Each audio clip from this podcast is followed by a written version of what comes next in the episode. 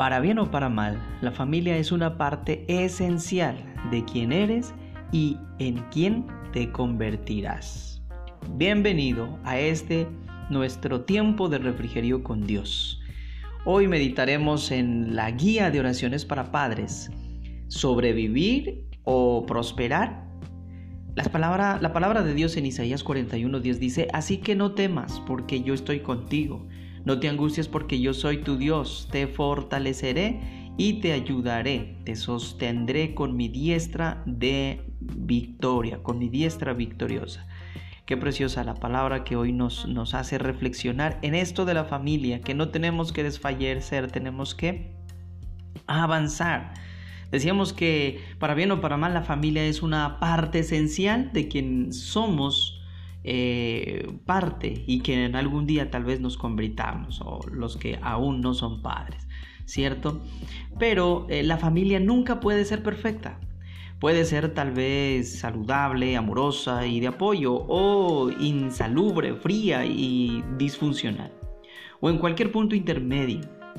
Puede ser una familia tradicional, una familia mm, monoparental, una familia reconstituida o una familia adoptiva. La familia es donde te animan a prosperar o a aprender solo a sobrevivir. Cualquiera que sea la descripción que se ajuste a tu familia en este momento, anímate, dice el Señor, eh, no temas porque yo estoy contigo. Animémonos con la ayuda de Dios puedes construir intencionalmente una familia que prospere en lo espiritual, lo emocional y lo relacional.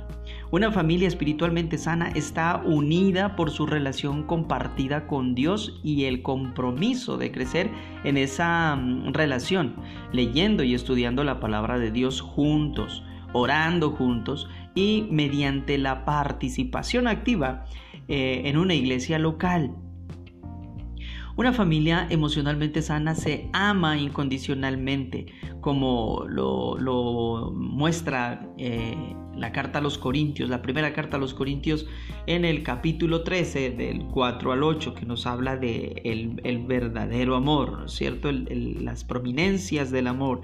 Eh, Recordemos por ahora el versículo 4 que dice el amor es paciente, es bondadoso, el amor no es envidioso, ni jactancioso, ni orgulloso. El 5 dice no se comporta con dureza o con rudeza, no es egoísta, no se enoja fácilmente. Entonces, bueno, podemos ver aquí cómo eh, una familia emocionalmente sana se ama incondicionalmente, ¿no? Y se acepta completamente con faltas y todo, se aceptan tal y como son. Deja que tu hogar sea un lugar donde los miembros de la familia pueden ser ellos mismos sin temor al juicio, que puedan llorar sin ser ridiculizados y que tengan la libertad de, comer, de cometer errores sin condenación. Eh, de igual manera, en el libro de, de Romanos, ¿cierto? En el eh, capítulo 8, en el versículo dice, dice, por lo tanto ya no hay ninguna condenación. Romanos 8, 1. Por lo tanto ya no hay ninguna condenación para los que están unidos a Cristo Jesús. De ahí que es importante eh, sostener una relación eh, adecuada con el Señor una relación con Dios. Entonces, finalmente, en una familia de relaciones sanas, los miembros están comprometidos entre sí. Esto se demuestra por su amor, apoyo y lealtad entre sí y las relaciones sólidas que forman. Haz planes regulares para que en tu familia se diviertan juntos, creen gratos recuerdos y compartan muchas, muchas risas, tiempos de alegría. El enfoque para nuestra oración entonces. Agradece a Dios por la familia que Él te ha dado y por adoptarte en su propia familia donde se te ha dado toda bendición espiritual, hablando de eh, el cuerpo de Cristo, la iglesia. Agradecele que no importa cuál sea la salud de tu familia actualmente. Él puede sanar a tu familia y hacer que todas las cosas sean buenas y nuevas.